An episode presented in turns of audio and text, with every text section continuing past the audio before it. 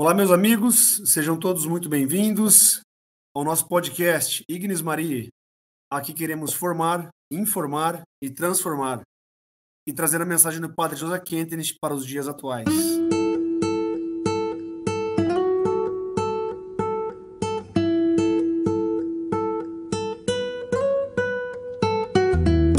Olá, Ana, tudo bem? Obrigado por estar aqui mais uma vez. Vamos dando sequência à nossa sexta temporada do Ignis. E nela vamos falar sobre a vida dos santos, né? Falamos dos santos, de alguns heróis de Shansta e hoje, em especial, falamos de duas grandes mulheres. Olá, Rafael. Olá, queridos ouvintes. Isso mesmo. Hoje nós falamos sobre a vida de duas mulheres sensacionais. Vocês vão adorar. E eu peço aos nossos amigos ouvintes aí para acessar sempre lá o nosso site, ignismaria.com.br. Tem todos os nossos episódios, né? Todas as temporadas e lá também conta com as dicas dos convidados, né? Sempre um grande impulso para a nossa vida. Isso mesmo. E como nós sempre fazemos aqui em nosso podcast, nós gostaríamos de iniciar o nosso bate-papo nos dirigindo a Deus e a Maria, com muita confiança e muita humildade, para implorar mesmo as graças que necessitamos e pedir a Deus, nosso Pai e Senhor, que nos inspire e fortaleça em nossa vida e em nossa vocação, para que busquemos sempre a alegria que não passa, que é justamente a santidade. Em nome do Pai, do Filho e do Espírito Santo. Amém.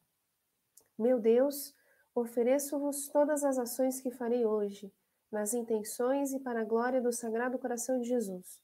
Quero santificar as batidas do meu coração, meus pensamentos e obras mais simples, unindo-os aos seus méritos infinitos, e reparar minhas faltas, lançando-as na fornalha do seu amor misericordioso. Ó meu Deus, Peço-vos para mim e para aqueles que me são caros a graça de cumprir perfeitamente vossa santa vontade, de aceitar por vosso amor as alegrias e as penas dessa vida passageira, para que sejamos um dia reunidos no céu por toda a eternidade. Assim seja. Esse trecho é de uma oração feita por Santa Teresinha do Menino Jesus. Nós pedimos que ela, então, nos inspire nesse episódio, nesse dia. Que nossa querida Rainha da Alegre Esperança nos conduza nesse caminho e esteja sempre ao nosso lado. Em nome do Pai, do Filho e do Espírito Santo. Amém. Muito obrigado, Ana, e queremos saudar hoje, dar as boas-vindas né, para a Suelen, ela é do estado do Pernambuco. E, Suelen, quero que você se apresente. Desde já agradecemos aí muito gentilmente né, você ter aceitado o nosso convite. Então, peço para que você se apresente, possa dizer quem é a Suelen. Oi, Rafael. Oi, Ana. Muito obrigada pelo convite. Bom, meu nome é Suelen Figueiredo, eu sou aqui de Olinda, Pernambuco, natural de Olinda mesmo, e participo aqui no Santuário Tabor da Nova Evangelização, hoje da Liga Feminina, mas pelos últimos 11 anos da Juventude Feminina de Xansta. Sou nutricionista de formação e, enfim, apaixonada por, por tudo que envolve o movimento e todos esses santos que vocês estão falando aqui nessa temporada. Tá certo, Sueli, muito obrigado. É uma grande alegria é, ter você conosco. Meus amigos, nosso último episódio falamos sobre a vida de dois grandes homens. Vocês estão lembrados? O santo São Luís Martin e o servo de Deus João Luís Possobon. Como também dissemos, o chamado à santidade é para todos os batizados, todos os filhos de Deus. E por isso hoje queremos falar sobre a vida de duas grandes mulheres, uma foi filha de São Luís e Santa Zélia Martã, Santa Teresinha do Menino de Jesus. E a outra é uma heroína do movimento de Xansta, nosso movimento, Bárbara Cast. E vejam só, meus amigos ouvintes, a teologia católica sempre viu na mulher o tesouro da pureza e da santidade, da qual podia-se aurir ou tirar um genuíno significado da dignidade humana. Teologicamente falando, a igreja, né, a igreja com I maiúsculo, ela é feminina. Ela é esposa de Cristo. Nas línguas românicas, a igreja é chamada de ela. A igreja com I e as igrejas, né, com I minúsculo, são femininas. Todas elas são lugares a que vamos para sermos alimentados, perdoados, formados, amados e reconhecidos, natural e sobrenaturalmente. O feminino é abraço, é envolvimento, é nutrição, é aprimoramento. E esses são os dons que as mulheres têm de sobra: alimentar, ajudar a formar, cuidar das necessidades daqueles que amamos e conhecê-los e amá-los pelo, pelo que são, dando-lhes liberdades para se tornares ainda melhores. Então vemos Santa Joana d'Arc, Santa Giana Beretta, Santa Catarina de Sena, Santa Teresinha do Menino Jesus, Bárbara Casti, por exemplo. São alguns modelos da coragem, piedade e docilidade feminina, virtudes tão belas e ao mesmo tempo tão difíceis de se encontrar, sobretudo nos tempos que estamos vivendo. E temos na figura de Maria, nossa Mãe Santíssima, a reunião de todas as graças em uma só criatura. Ela é o espelho da justiça e o refúgio dos pecadores, a Mãe de misericórdia, que tem os olhos voltados para todos, sem distinção. A ave estrela do mar, a porta do céu, aquela que avança como aurora e que traz aos cegos a luz. Mãe e Virgem destemida. Bem-aventurada por todas as gerações. Quem ousará dizer que nela não habita a verdadeira liberdade e dignidade da mulher? Santa Teresinha, do Menino Jesus, Bárbara Casti, né, as duas mulheres que nós falamos hoje aqui no Ignis, quiseram se assemelhar à Imaculada, levando Cristo aos demais.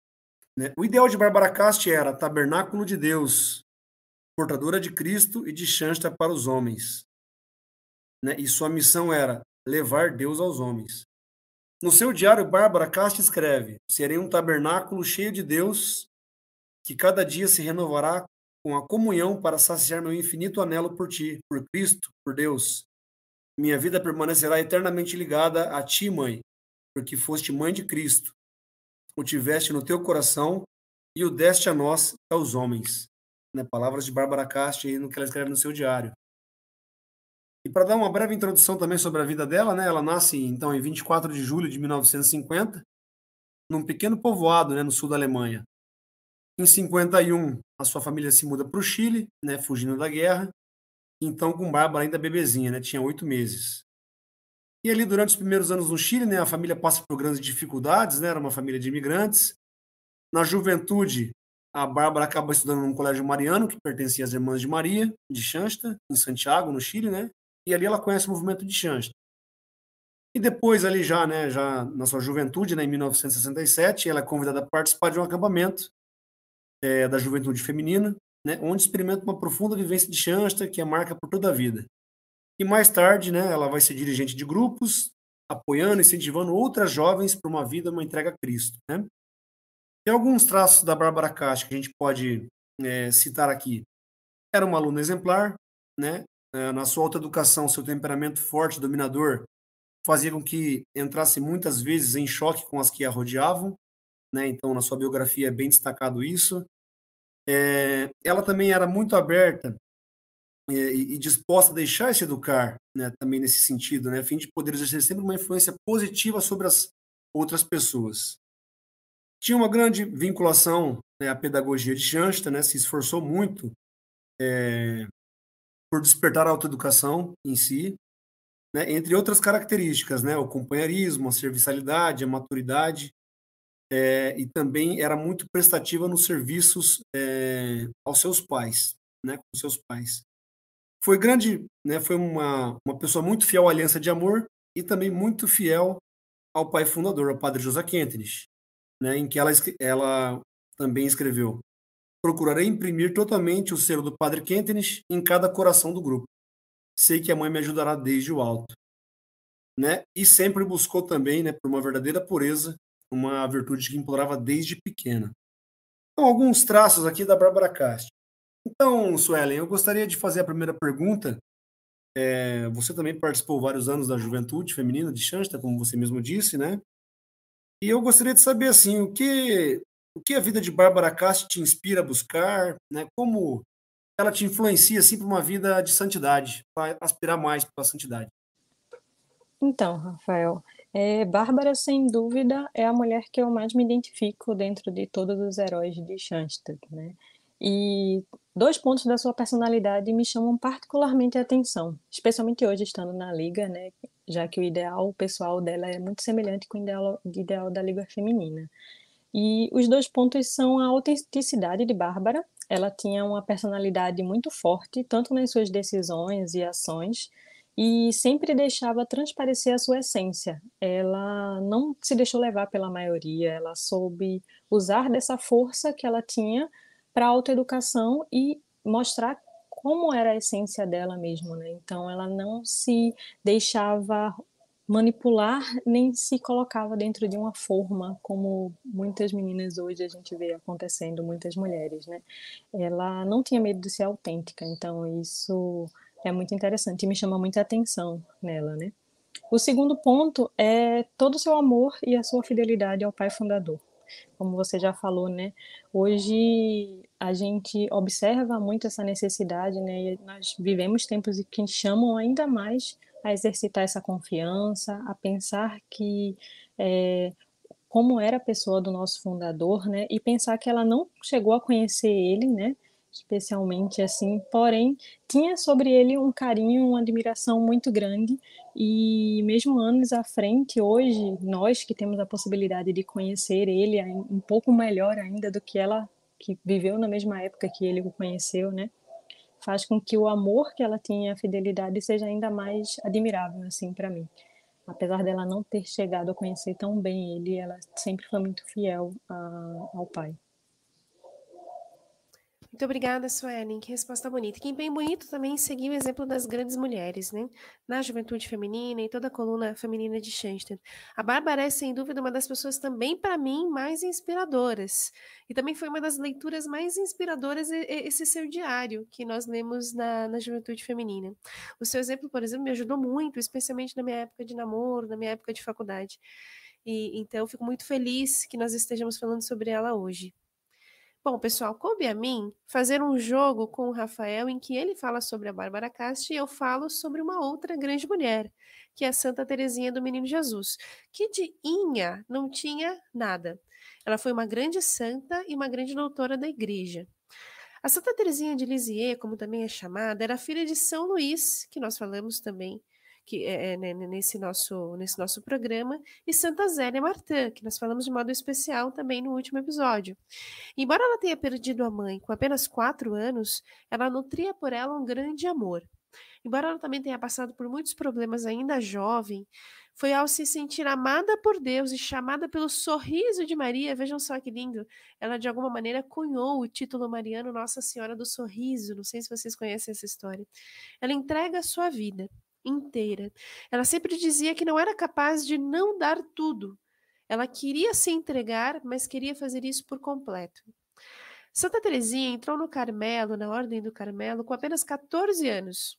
Como havia uma proibição formal por causa da sua idade, ela fez uma viagem à Itália com seu pai e alguns parentes, e ela aproveitou, bom, estou ali na Itália mesmo, ela aproveitou e pediu ao Papa, isso mesmo, diretamente ao Papa, para ingressar na Ordem Carmelita. E vejam só como são as coisas. O Papa permitiu, por isso ela entrou tão cedo. Ela queria muito ser missionária, o que é interessante, porque além de ter uma saúde muito debilitada, ela se insere numa ordem de clausura, mas queria muito ser missionária. E ela disse certa vez que na igreja ela gostaria de ser o coração. Na missão da igreja, uma pontinha da missão da igreja que vive em cada um de nós, em cada católico, ela queria ser o amor, bem no centro do coração da igreja. Que maravilha, não é? Uma santa que morreu jovem, uma santa que nunca saiu do Carmelo, se tornou uma das padroeiras da Europa, se tornou padroeira das missões. A Terezinha, ela sempre foi muito filial. Inclusive, o motivo pelo qual ela é considerada doutora da igreja passa pela sua compreensão justamente de filialidade. Ela chamou em seu diário, assim como a Bárbara Castro também escreveu o seu diário, e a minha dica do episódio é ler o diário de Santa Teresinha, que se chama A História de uma Alma, um livro e uma vida emocionantes. Mas bem, ela escreveu no seu diário, nessa história da sua alma, sobre o caminho até o céu. Essa então a originalidade tão própria de Teresinha, que a faz ser considerada inclusive doutora da igreja, dada a profundidade com a, com a qual ela explora essa teologia. E ela coloca então o seu caminho para o céu como sendo uma pequena via, a sua pequena via, o seu pequeno caminho. O pequeno caminho, a pequena via de Santa Teresinha é no fundo um exercício de filialidade, de reconhecer-se pequeno, humilde, necessitado, de entregar tudo a Deus, os grandes acontecimentos, mas sobretudo os pequenos, por amor. Ela dizia muito belamente que um alfinete que nós pegamos no chão por amor vale muito, mas muito para Deus. Eu sempre me coloco a pensar se eu não fico procurando grandes pedras para carregar, quando na verdade Deus anda me pedindo para pegar alguns alfinetes por amor. Santa Teresinha é um exemplo de que tudo o que fazemos, ou melhor, nada do que fazemos importa. O que importa é quanto amor nós colocamos nessas ações. A pequena vinha, então, é um exercício heróico de entregar. Ela dizia que seria, um eleva... que esse seria o seu elevador para o céu, a sua escada, a forma com que ela chegaria ao coração de Jesus. Entregar tudo, não ficar com nada. E ela fazia questão de dizer o quanto era importante entregar os seus méritos logo a Deus. Então, ela conquistava algum mérito, ela já entregava para Deus. O importante para Santa Teresinha era ficar sempre de mãos vazias, sempre se sentir necessitada, pequena, realmente uh, esperando receber toda a misericórdia e todo o amor de Deus. Ficar de, mão, de mãos vazias, não reter nada para si, entregar tudo para ele. O fundador, inclusive, costumava dizer que ela foi a primeira Tatiana. Mas eu confesso que eu costumo falar que o fundador foi mais carmelita, e carmelita antes dela ser Tatiana. E aí eu gostaria de perguntar para Suelen. Suelen, é fácil ser filial e buscar a pequenez como fez Santa Teresinha? Quais as suas dicas para aumentar o sentido filial em nossas vidas? Então, Ana, é um desafio, né? Um desafio enorme, mas é bom que nós temos o exemplo dela hoje, né, para nos inspirar. Né? A filialidade ele é um exercício. Né? Nem sempre nós somos filhos como gostaríamos de ser, e os nossos momentos de fraqueza são escolas também para essa filialidade. Né? Algumas coisas que me ajudam a exercitar a filialidade são a escrita, como você bem falou, né, do Diário de Santa Teresinha e do de Bárbara também. Ter momentos para conversar, escrever o que se passa no coração, tudo sempre se vinculando a Deus Pai nesse momento. A minha relação com o Pai Fundador também me ajuda muito a me aproximar mais de Deus Pai. Buscar o sacramento da confissão seria uma segunda dica. Nele, nós experimentamos um exercício muito bonito de filialidade, de pequenez, quando nos aproximamos ali do sacerdote para entregar todas as nossas fraquezas e dele receber a absorção. Dar atenção à oração da noite de forma especial, fazer uma reflexão sobre o seu dia e perceber o quão generoso Deus tem sido na sua história. Esse é um dos exercícios que mais ajudam, acredito, a perceber como que nas pequenas coisas do nosso dia nós podemos e devemos estar vinculados a Deus, né? Perceber a presença dele nesses momentos. Suelen, muito obrigado, obrigado pelo, pelas dicas. É, eu acho que um pouco do que você disse na sua resposta, né, de, de ah, fazer uma pequena escrita, é, poder ali meditar um pouquinho, fazer a confissão, é, ah, vou fazer uma, uma oração meditativa, talvez seja justamente isso que a Ana Paula falou, né? São é, pequenas coisas, né? Às vezes é um alfinetinho, né? Que a gente pode carregar ali durante o dia e entregar para Deus, né? Então acho que é, é, uma é uma prova mesmo de que a, a busca da santidade realmente está nesses pequenos atos, né? nesses cultivo desses pequenos atos que vai nos ajudar a engrandecer nossa alma e estar mais perto de Cristo e Maria, né? Então acho que é muito bom essas dicas aí que você que você nos traz. E, e meus amigos, é, uma coisa é, também muito muito interessante da vida da Bárbara foi que ela teve uma vida também breve como a de Santa Teresinha do Menino Jesus, né? Ambas morreram novas, né? E Bárbara então é, falece né, no dia 29 de dezembro de 1968, com 18 anos, né? Ela então regressa ao lar eterno, né, em consequência de um acidente de carro. Né, parece que previa sua morte quando ela escreveu no seu diário. Né, no dia em que o Pai me chamar, irei junto com Cristo até Ele, porque Cristo estará desde sempre em forma viva no meu coração, porque sou um tabernáculo. E embora com uma vida terrena muito curta, Bárbara segue como modelo não só para as jovens da juventude feminina, por exemplo, né? mas é também um exemplo para todos, né? um modelo né? e heroína para todas as mulheres. Isso que eu acho que é muito marcante na vida dela. Né? Todas né, as mulheres podem espelhar-se nas características de Bárbara Cast, né, que se sobressaem em vários aspectos. Então, por exemplo, né, é, era uma aluna muito exemplar, né, Bárbara cumpriu de maneira fiel e fidelíssima seus deveres. Então, qualquer que seja o estado de vida da mulher, né, se é solteira, se é casada, viúva, profissional, se é dona de casa, se é uma jovem estudante, ela deve ser a concretização dos planos da divina providência. Né? Isso Bárbara tinha muito presente, né? assumindo tudo o que vier como preciosa contribuição ao capital de graças né, para a Mãe de Deus. Né? Um outro ponto, né, a pedagogia de Shanta, como eu disse né, brevemente, é de imprescindível ajuda na autoeducação, na formação do homem novo, da mulher nova. Quando a mulher se deixa lapidar pelo modelador, né, o Deus do amor eterno, como fez Bárbara, descobre que pode viver com amor, né, o companheirismo, a serviçalidade, a verdadeira caridade com todas as pessoas ao seu redor. Né? Ser madura, viver a maturidade é saber dizer sim à palavra de vida de Cristo, né? que, que, no, que, que nos deixou, e, e, saber dizer também não às correntes né? de culturas que a sociedade tenta impor à mulher. Então, acho que isso é, é muito forte, né? É, ter esse, essa certeza, né? essa, essa, esse poder de dizer sim a Cristo e não a, a corrente de cultura que a gente às vezes é, vive, né, no ambiente que a gente está é, atuando. Né? A pureza também era um anseio na vida de Bárbara. Né? Hoje é um conceito tão desprezado, né? tão alterado pela sociedade também, né?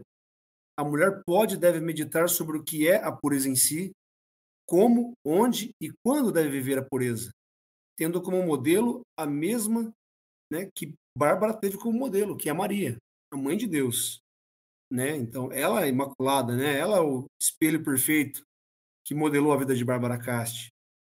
Né? E também nesse sentido, né, tanto Bárbara Cast quanto Santa Teresinha foram mulheres muito bonitas, né? no, no sentido mesmo literal da palavra. Né? E também é muito interessante a gente dizer o quê? Né? Que nas aparições de Maria, todas as aparições né, que, que Maria é, fez né, na Terra mesmo, é, as pessoas que encontravam com Nossa Senhora afirmavam que ela era uma pessoa, era, era a mulher mais bonita que a pessoa tinha visto na vida. Né? Era uma beleza assim indescritível. Então, meus amigos, a beleza, a beleza de Maria é importante, né? É importante porque é a expressão exterior de sua perfeição integral, indicando a beleza para a qual foram criadas todas as mulheres. Né? A Virgem Maria não foi a única mulher criada para ser bela. Então, esse também é o ideal. Né? Então, Suelen, é, agora minha pergunta vai nesse sentido. Né? Eu acredito que no seu consultório, né, você disse que é nutricionista, né, as mulheres, né, as pessoas que vão ali, é, querem com certeza ficarem mais bonitas, mais saudáveis, através de uma, uma alimentação mais saudável, correto? é um esforço um, e um tempo muito grande para melhorar, vamos dizer assim, a forma exterior. Né? As pessoas querem ficar mais bonitas também exteriormente. Mas agora a pergunta que eu faço também é a seguinte, né? E como é que fica a vida interior? Né? Além de ser bela exteriormente, como uma mulher pode ser bela interiormente?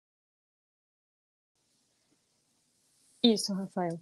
É, essa busca, né, é a principal de todas as mulheres que chegam realmente ao consultório a saúde em si acaba sendo para muitas uma consequência do objetivo principal, que é essa busca pela beleza, né? E como eu atendo exclusivamente mulheres, então esse universo todo realmente ele gira muito em torno da beleza. E em muitos momentos, quando eu preciso saber mais sobre elas, até para ajudar a identificar comportamentos relacionados à alimentação que podem estar tá ali interferindo, a resposta sobre si mesmas é sempre um desafio, por incrível que pareça elas sabem descrever detalhadamente cada parte do corpo que elas gostariam de alterar, de mudar, de melhorar, mas não sabem muitas vezes responder quais são os seus pontos positivos, quais são as suas forças, onde que você consegue é, canalizar, se orientar para conseguir né, atingir seus objetivos que durante um processo, por exemplo, de emagrecimento, é interessante que ela tenha esse foco, né? Saber onde que eu posso explorar isso e muitas vezes elas não sabem responder. E hoje, né, com todo o tempo que eu passei também dentro da juventude feminina, né, eu fui aprendendo muito também com as palestras do nosso fundador a respeito do ser feminino, que essa beleza interior da mulher é um dos principais pontos de conversão para ela mesma e para toda a humanidade hoje. Né? O nosso pai fundador, o padre Kentenis, quando ele esteve no Brasil, ele falou em uma de suas palestras sobre a importância da mulher para a salvação do mundo. E esse texto ele está no livro Eu Saúdo os Lírios da Juventude Feminina e vale muito a pena lá ler. E ele traz muito bem o quanto que a vinculação da mulher de maneira pessoal ao modo de mulher querido por Deus é importante para a salvação de toda a humanidade, para o plano de salvação de toda a humanidade. E respondendo à sua pergunta, a beleza interior da mulher é uma graça construída com esforço diário e com a misericórdia de Deus. A gente não conseguiria construir sozinhas. E o cultivo dessas, dessas virtudes de Maria, né, o cultivo das virtudes de Maria em si é um bom caminho para o crescimento interior e para a autoeducação. Então, eu acredito que uma mulher que buscar entender, compreender e perceber a verdadeira beleza de Maria, ela consegue aos poucos ir se autoeducando para essa verdadeira beleza interior. Muito interessante sua resposta, Sueli, muito bonito. Muito mais do que o exterior, as mudanças mais duráveis e verdadeiras elas partem de dentro. E olha que a Sueli é minha nutricionista, gente. Nós nos conhecemos desde dentro, mas esse conhecimento ele não chega até os outros, na é verdade. Os outros, por sua vez, nos conhecem desde fora. O que na filosofia nós chamamos de exercício somático da nossa liberdade, ou seja, as pessoas nos conhecem pelas nossas ações. E é nesse pêndulo entre a intimidade, que só Deus conhece, e a manifestação dessa intimidade através das nossas ações é que nos damos a conhecer. Então, mudar a manifestação depende da mudança que nós fazemos no âmbito da nossa intimidade. A boca fala do que o coração está cheio, a ordem do ser determina a ordem do agir. Não há como inverter de forma autêntica essa ordem. Hoje nós falamos de Bárbara Casti, jovem, dirigente da juventude feminina, líder, combativa, generosa, ativa. E falamos de Santa Teresinha, tão cheia de vida, que passou por inúmeros sacrifícios, que entregou com alegria tudo a Deus, sem guardar nada para si. Ela gostava de jogar rosas ao Santíssimo quando o sacerdote passava com o ostensório perto dela. E por isso ela costumava dizer que do céu ela iria jogar rosas sobre nós queria passar a sua eternidade fazendo bem sobre a terra. Eu estava lendo com as minhas filhas essa semana um livro sobre Santa Teresinha, um livro infantil com, com lindas ilustrações, que se chamava justamente A Pequena Via. E foi um momento muito bonito, porque estávamos aqui também com a relíquia de primeiro grau dela, um pedacinho da sua carne. A pequena Teresinha, na verdade, ela é gigante. A pequena Teresinha nos ensina muito, e foi muito tocante ver a reação das minhas filhas ao ouvir as histórias de Teresinha ainda criança. Vejam só que bonito. Todos nós buscamos bons exemplos, boas referências. E hoje nós tivemos dois grandes exemplos de como uma vida jovem, que termina também jovem, pode deixar o seu aroma por muitas gerações. A ideia que nós temos de santidade não é uma santidade estranha, pessoal. Vejam só. Ser jovem e buscar a santidade não é ser um cara estranho, não é ser uma guria estranha, não é ser um estereótipo, não é ser uma caricatura de católico do século XII. Ser santo não é repetir palavras sem sentido, não é viver no mundo da lua, num mundo completamente abstrato, não é não se alocar na sua realidade, é justamente o contrário. É ter os pés muito bem cravados no chão, ter a mão no pulso do tempo, e ainda que, que o coração, que o ouvido esteja no coração de Deus.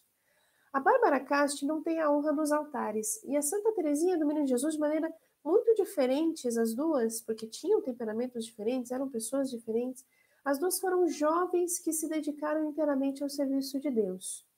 E elas poderiam lá do céu nos perguntar: hoje, como eu vivo o meu pequeno caminho? Qual alfinete que Deus me pede para pegar com amor. E eu faria mais uma pergunta para a Sueli, na verdade. Sueli, para você, quais são os traços importantes de uma santidade jovem?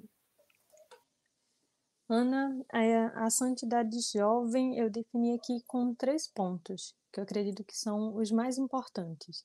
É, o primeiro, eu já mencionei aqui mais cedo, é a autenticidade. Não querer transformar a santidade, como você falou, numa forma. Né? Não existe uma fórmula mágica para a santidade e cada pessoa tem o seu caminho. É, cada pessoa é única e traz consigo características que se complementam e tornam a santidade ainda mais bonita de ser buscada. Se nós olhamos todos os grandes santos da igreja, como foi santo, ele foi santo a partir da sua autoeducação e da sua personalidade. Então, nós conseguimos perceber, inclusive nas suas representações e imagens, o quanto que cada um tinha sua própria personalidade muito destacada. Então, não existe uma forma para a santidade. A autenticidade, para mim, é o primeiro ponto que, especialmente para a juventude, fica como um traço muito importante. O segundo é a filialidade. Já falei mais uma vez aqui, preciso repetir, né? E parece que para o jovem a filialidade vai ser algo muito natural, afinal a vivência com os pais é muito próxima. Mas esse traço ele pode muito facilmente ser deixado de lado pelo ardor da juventude e acabar que por tornarmos muito mais rebeldes do que filiais. Então, a filialidade é um exercício que para a juventude também é muito importante.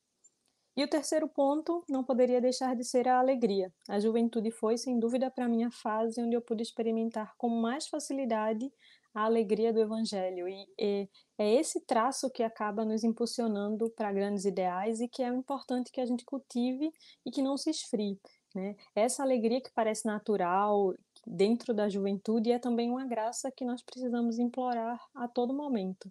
Né? Então, essa alegria ela vai nos servir quando mais adultos para nos mantermos fiéis e alegres com mais fervor ainda, né? Então, a alegria é muito importante dentro da juventude. Muito bom, Suelen, muito boa resposta, né? É, resumiu assim muito bem, né? A autenticidade, a fidelidade e a alegria, né? Eram os traços dos santos mesmo, né? E e eu vejo muito isso hoje, até juntando um pouco com o que você falou ali anteriormente sobre a personalidade, né? É, é, o, o, primeiro, o primeiro episódio do Ignis foi sobre liberdade e personalidade, né? Quando a gente começou o Ignis, o primeiro episódio foi esse, né? E, e você diz na sua resposta, né, que às vezes as mulheres chegam ali no, no seu consultório, se você faz uma pergunta assim um pouco mais aprofundada assim, a pessoa ela não sabe quem ela é de verdade, né?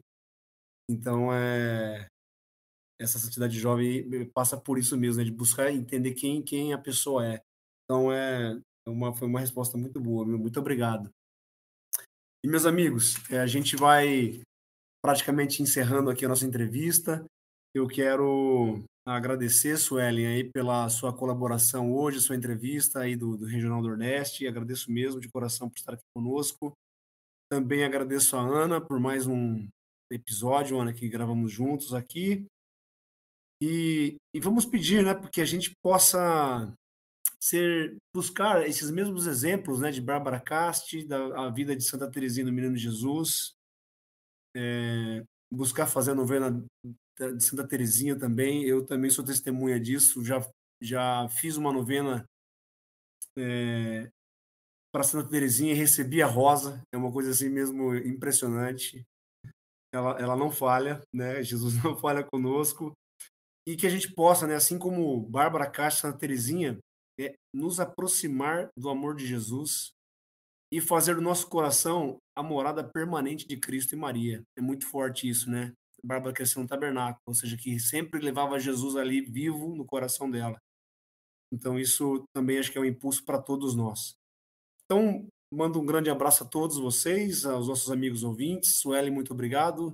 Se você quiser fazer uma consideração final, Suelen, fique à vontade. Depois eu passo a palavra para a Ana poder fazer as conclusões finais também do nosso episódio de hoje. Bom, eu quero agradecer o convite de vocês. É sempre uma alegria escutar o Ignis e estar aqui também é muito, é muito feliz para mim. Bom, eu desejo graças especiais aqui do nosso santuário, que está completando o jubileu de Pérola esse ano, então graças especiais para todos vocês nesse jubileu. E também eu gostaria de lembrar um ponto, já que falamos de duas santas jovens, né? Recentemente nós tivemos o Congresso de Pentecostes e a participação da juventude ela é sempre muito especial nesses eventos, né?